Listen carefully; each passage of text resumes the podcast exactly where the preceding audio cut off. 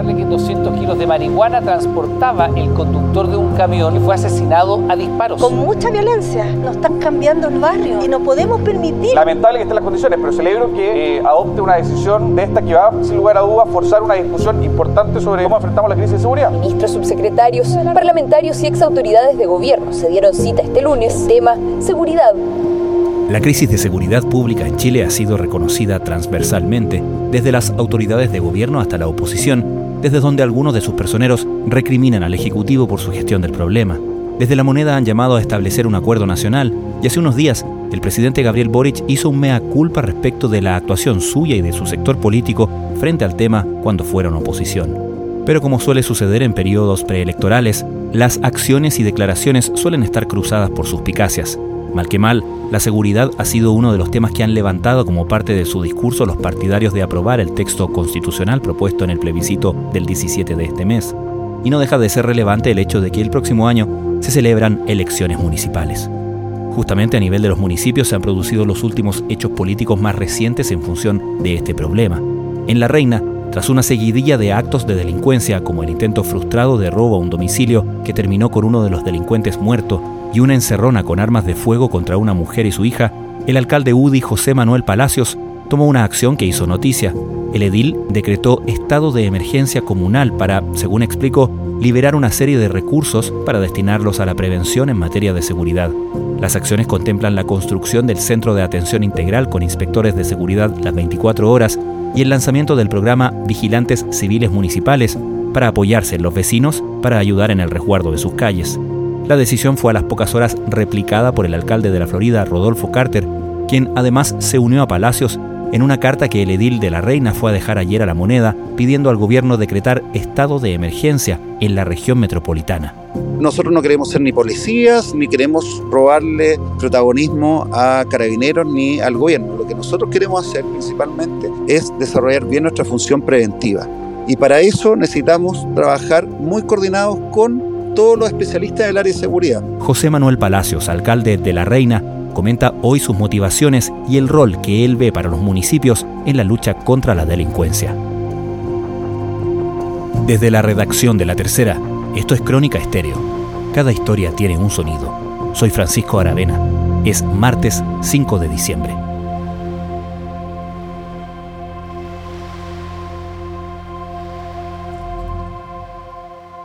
Estadísticamente nosotros mantenemos números similares a los del año pasado, sin embargo el nivel de violencia son muchísimo mayor y también hemos visto una variación de los delitos a delitos que realmente preocupan a, a las personas. Principalmente, y vuelvo a insistir con eso, tiene que ver con el grado de violencia y con la mutación de una tipología de delito que era como, no sé si socialmente aceptada, ¿eh? pero, pero que era la que estábamos habituados y hoy día hay una serie de delitos como el secuestro, como los asesinatos, que hoy día son cada vez más frecuentes, que tienen muy preocupados a los vecinos. Yo por suerte acá en La Reina no hemos tenido últimamente ningún asesinato, pero sí hemos tenido robos muy violentos, donde la gente ha entrado a los recintos y ha intimidado a toda la familia sin ningún criterio, porque los vecinos no se han, no se han resistido, sino que han dado todas las facilidades, sin embargo igual los agreden. Y eso en el fondo tiene muy, muy preocupados a muchos vecinos acá de la comuna. Los diversos delitos que se han cometido en las últimas semanas en la comuna de La Reina llevaron al municipio a tomar una radical decisión decretar emergencia comunal para combatir la delincuencia. Alcalde, ¿tiene usted una idea de cuándo empezó a mutar esto, cuándo empezó a agravarse este problema?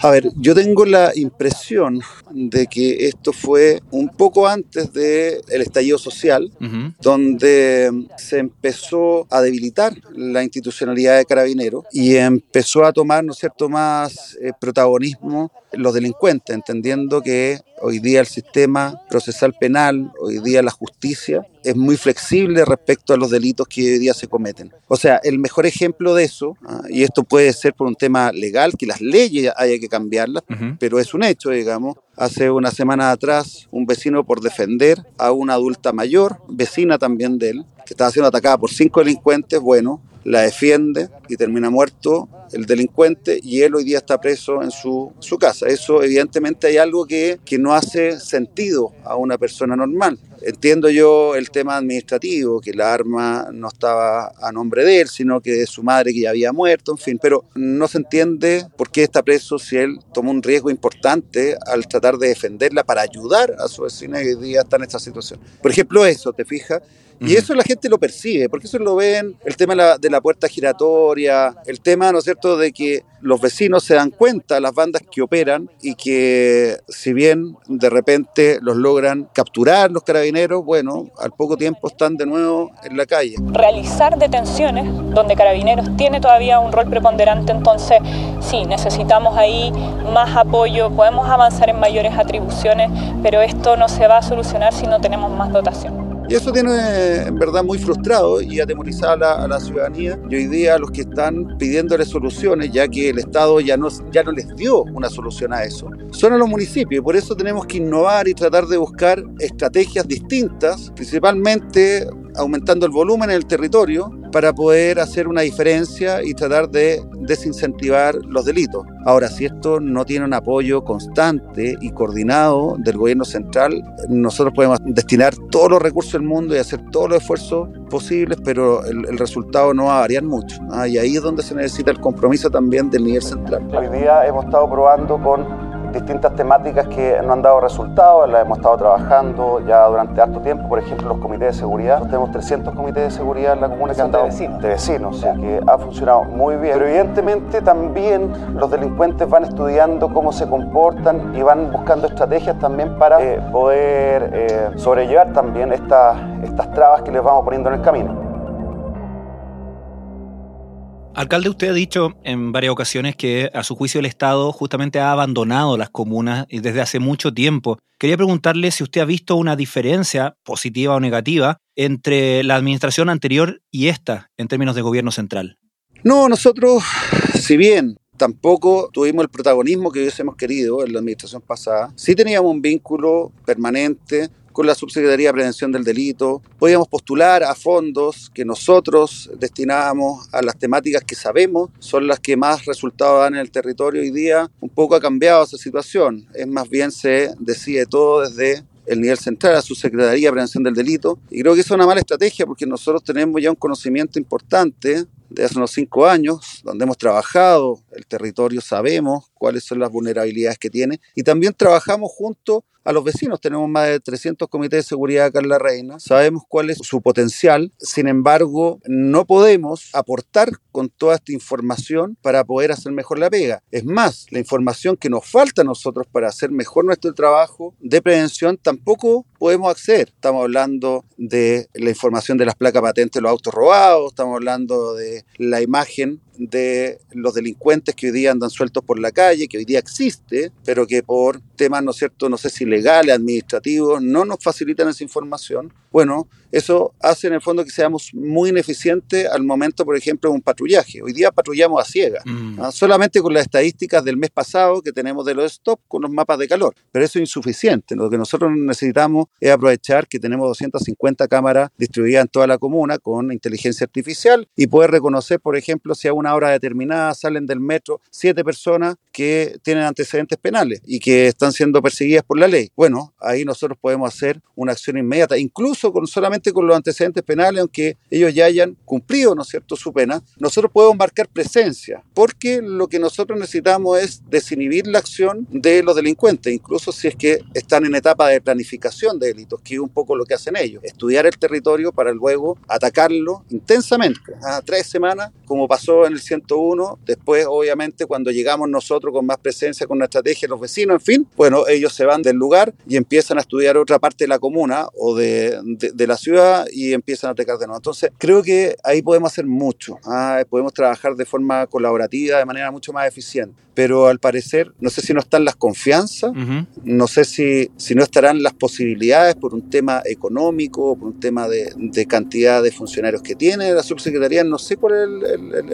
problema. Pero lamentablemente hoy día seguimos haciendo las mismas políticas de hace 20 años y obviamente los delincuentes han ido creciendo porque ellos sí se van perfeccionando y van evidenciando, ¿no es cierto?, estas vulnerabilidades que tiene el sistema. Las policías y, el, eh, y la justicia están superadas con la delincuencia, entendiendo que se busca eh, utilizar otras herramientas y otros recursos, como por ejemplo las Fuerzas Armadas en esta iniciativa. Yo creo que no hay que descartar ninguna posibilidad. Cuando hablo de extremar medidas significa no descartar por motivaciones políticas e ideológicas cualquier herramienta que esté a disposición hoy día, porque está el nivel de gravedad de la crisis de seguridad. No podemos descartar absolutamente ninguna medida. Alcalde, entiendo entonces que estas posibilidades que usted está definiendo, por ejemplo, el tema de contar con información para el reconocimiento facial, está disponible, pero no para ustedes en el fondo. O sea, existe la información, podría ser posible si hubiera una mejor coordinación y acciones conjuntas entre el gobierno central y particularmente la Subsecretaría de Prevención del Delito y los alcaldes, ¿correcto? O sea, yo, yo creo que ni siquiera lo tiene Carabinero. ¿ah? Si, no, si no me equivoco, no tiene ni siquiera Carabinero, tiene acceso a esa información. Eso lo maneja el registro civil y, si no me equivoco, también Gendarmería, que es quien hace el catastro, ¿no es cierto? Como allá llegan los detenidos, bueno, ellos tienen su estadística, tienen su, su registro, tanto en huellas como en imagen, ¿no es cierto?, su rostro, en fin. Pero eso, y ahí es donde uno dice, y yo personalmente digo que hay que mirar el tema de la seguridad desde la perspectiva de la víctima y no desde la perspectiva del delincuente. ¿Por qué tengo que estar yo cuidando la imagen del delincuente que hoy día está preso y que cometió un delito grave? ¿Por qué tengo que estar yo cuidándolo a él? Yo tengo que cuidar al resto de la ciudadanía de los delitos que él comete y del impacto que eso genera en la ciudadanía. Por eso es un poco el, mundo al revés. Lo mismo con esta persona que hoy día está detenido, insisto, por haber defendido a la vecina que lamentablemente resultó con un menor de edad, delincuente, muerto. A propósito de ese último caso del vecino que está con detención domiciliaria, usted hace cinco años causó bastante polémica cuando eh, dio las facilidades para que los vecinos tuvieran cursos de tiro y un poco abrió la conversación sobre la posibilidad de que los vecinos tuvieran armas de fuego derechamente en sus domicilios. ¿Usted cree o teme que ante realidades como la actual los vecinos se estén armando? ¿Qué información o qué impresión tiene respecto de eso?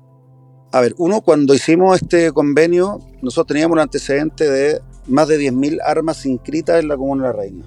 Inscritas, ¿ah? No estamos hablando de las armas que han heredado las personas y no están. Entonces, eso era una realidad. Nosotros teníamos la posibilidad también de hacer este convenio que consiste en tres pasos. Uno, el tema normativo, que conozcan la ley. Dos, el tema de procedimiento de cómo hay que tener un arma en una casa para que sea seguro. Y tercero, por supuesto, la práctica, saber disparar el arma. Son tres elementos que la gran mayoría de las personas que tienen hoy día armas en la comuna, no la gran mayoría, porque hay muchos que han hecho el curso. Yo tengo el antecedente por lo menos de 800 personas, 800 personas que han hecho el curso. Ahora estamos hablando, insisto, un universo de 10.000 árboles, quizá hoy día pueden ser 12.000 o 13.000, no lo sé, tengo que ahí chequear nuevamente. Pero es importante que avancemos en, la, en ser conscientes de lo que significa esto.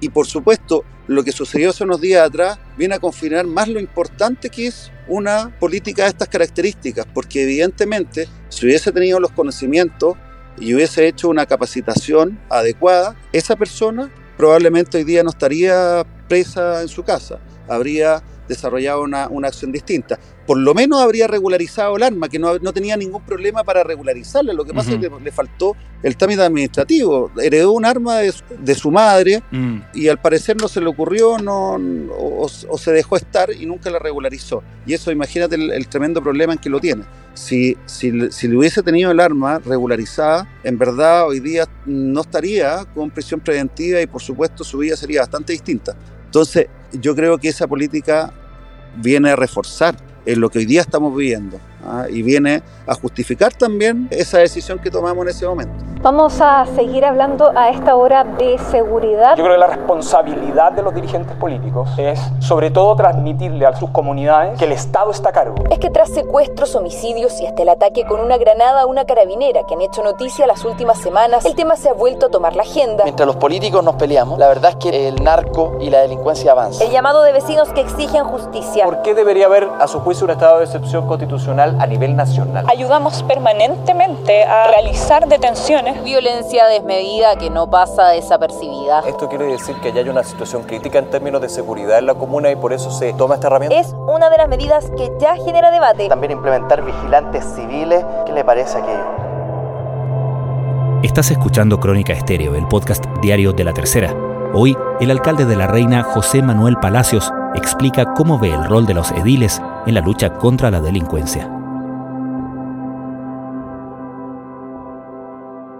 Alcalde, hoy día lunes usted estuvo en La Moneda, fue a dejar una carta al gobierno para pedir que se eh, declare estado de excepción en la región metropolitana. Quería preguntarle en primer lugar, ¿cuál, si es que hay, ha sido en general su conversación con el gobierno? ¿A qué nivel ha tenido o tiene algún tipo de respuesta al respecto? No, el, gobierno le tiene mucho miedo a las decisiones que toman los alcaldes, sobre todo en temáticas de, de seguridad. No entienden en el fondo que lo que nosotros queremos hacer no es robarle espacio ni protagonismo a las policías ni al gobierno en su rol de seguridad. Lo que nosotros queremos es ser más eficientes en prevención y para eso tenemos que estar muy coordinados con ellos en temáticas de seguridad, que es muy distinto. Nuestros inspectores apoyan la labor de carabineros, no desarrollan los procedimientos directamente con ellos. Nosotros no queremos ser ni policías, ni queremos robarle protagonismo a carabineros ni al gobierno. Lo que nosotros queremos hacer principalmente es desarrollar bien nuestra función preventiva. Y para eso necesitamos trabajar muy coordinados con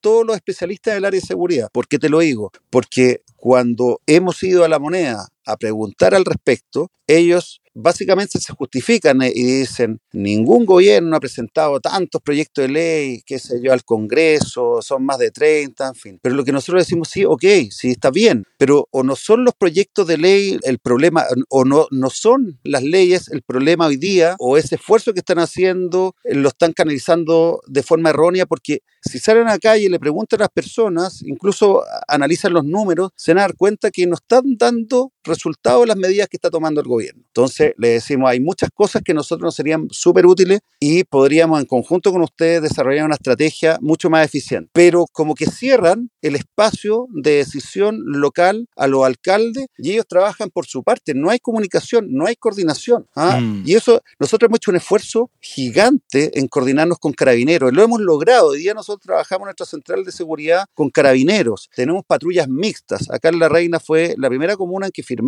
el convenio de colaboración con carabineros para las patrullas mixtas. Ha dado un tremendo resultado. Pero no es suficiente. Necesitamos de mucho mayor compromiso y el mayor compromiso también tiene que ver con los recursos. Por eso nosotros también decretamos emergencia comunal para liberar recursos, porque vamos a necesitar gastar más plata. Hoy día está una situación de crisis. Pero no nos hagan de gastarnos solamente nosotros y hacer acciones que finalmente no van a lograr el objetivo, porque para lograr el objetivo necesitamos trabajar todo en conjunto. Nosotros dependemos del Estado y nosotros dependemos de Carabineros, porque nosotros somos preventivos. Y si ni siquiera en la lógica de la prevención, cuando le hemos solicitado, por ejemplo, información, la información es fundamental para la prevención, cuando le hemos solicitado información, se nos dice no se puede porque la ley no los permite, yo digo, ¿y qué proyectos de ley han presentado en el Congreso para solucionar ese problema? Ninguno. Entonces, por eso te digo, no nos sentimos escuchados, mm. no sentimos que el trabajo que se esté realizando esté dando resultados o esté generando algún impacto en la ciudadanía y nosotros trabajamos de la mano con los vecinos, vamos a seguir haciendo todo el esfuerzo, aunque no sea de gusto del gobierno, en lograr estrategias que cambien un poco el paradigma de cómo estamos trabajando en materia de prevención, cosa de ponerle más trabas a los delincuentes de la que le hemos puesto hasta el momento. Y ahí ojalá el, gobierno se sume, nos escuche, entienda lo que estamos haciendo, porque nosotros no somos amateurs en, este tema, venimos trabajando de forma intensa con nuestra dirección de seguridad, tenemos un excelente director de seguridad, hemos estado trabajando con estadística, en fin, y, tenemos bastante claro qué cosas se podrían hacer para mejorar lo que hoy día tenemos. En la Florida al menos, el día lunes y martes van a haber noticias muy contundentes a partir de lo que ocurrió con el modelo que está aplicando el, el alcalde Palazzo, nosotros lo adaptaremos a la realidad de la Florida. Finalmente, alcalde, y en resumen, ¿usted cree que a nivel de municipalidades, de los alcaldes, deberían estar más integrados entonces en el, en el sistema de toma de decisiones con el gobierno en relación a la, a la seguridad?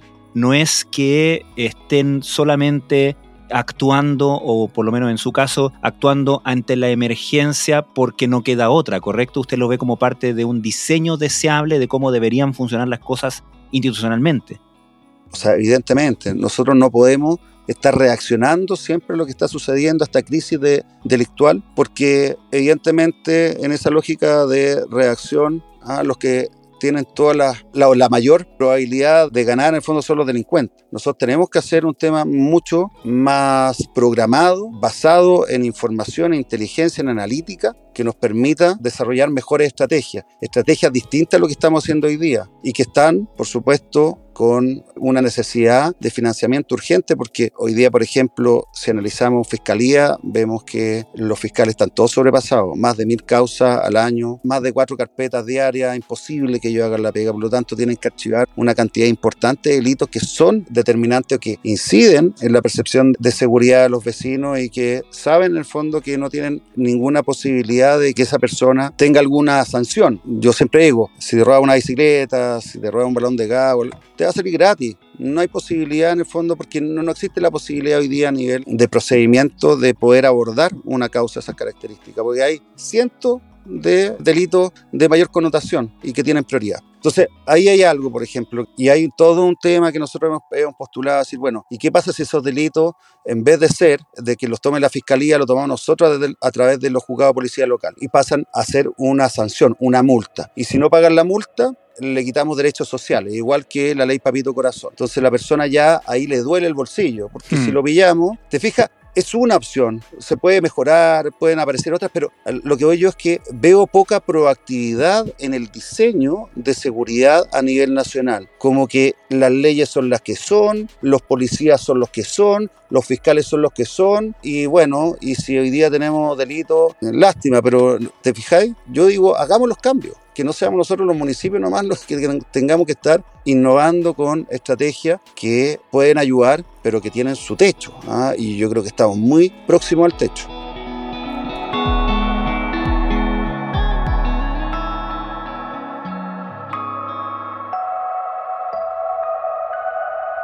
Alcalde José Manuel Palacios, muchísimas gracias por conversar con Crónica Estéreo. No, gracias a ti. Un abrazo. Cuídense. Chao, chao.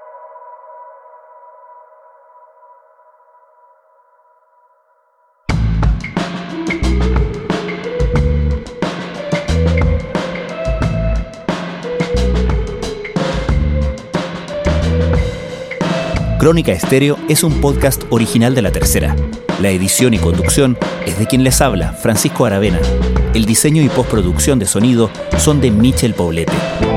Nuestro tema principal es Say Again de Citadel. Escucha todos nuestros episodios en Spotify o en tu plataforma favorita de podcast y en latercera.com. Nos encontramos mañana en una nueva entrega de Crónica Estéreo. Cada historia tiene un sonido el podcast diario de la tercera.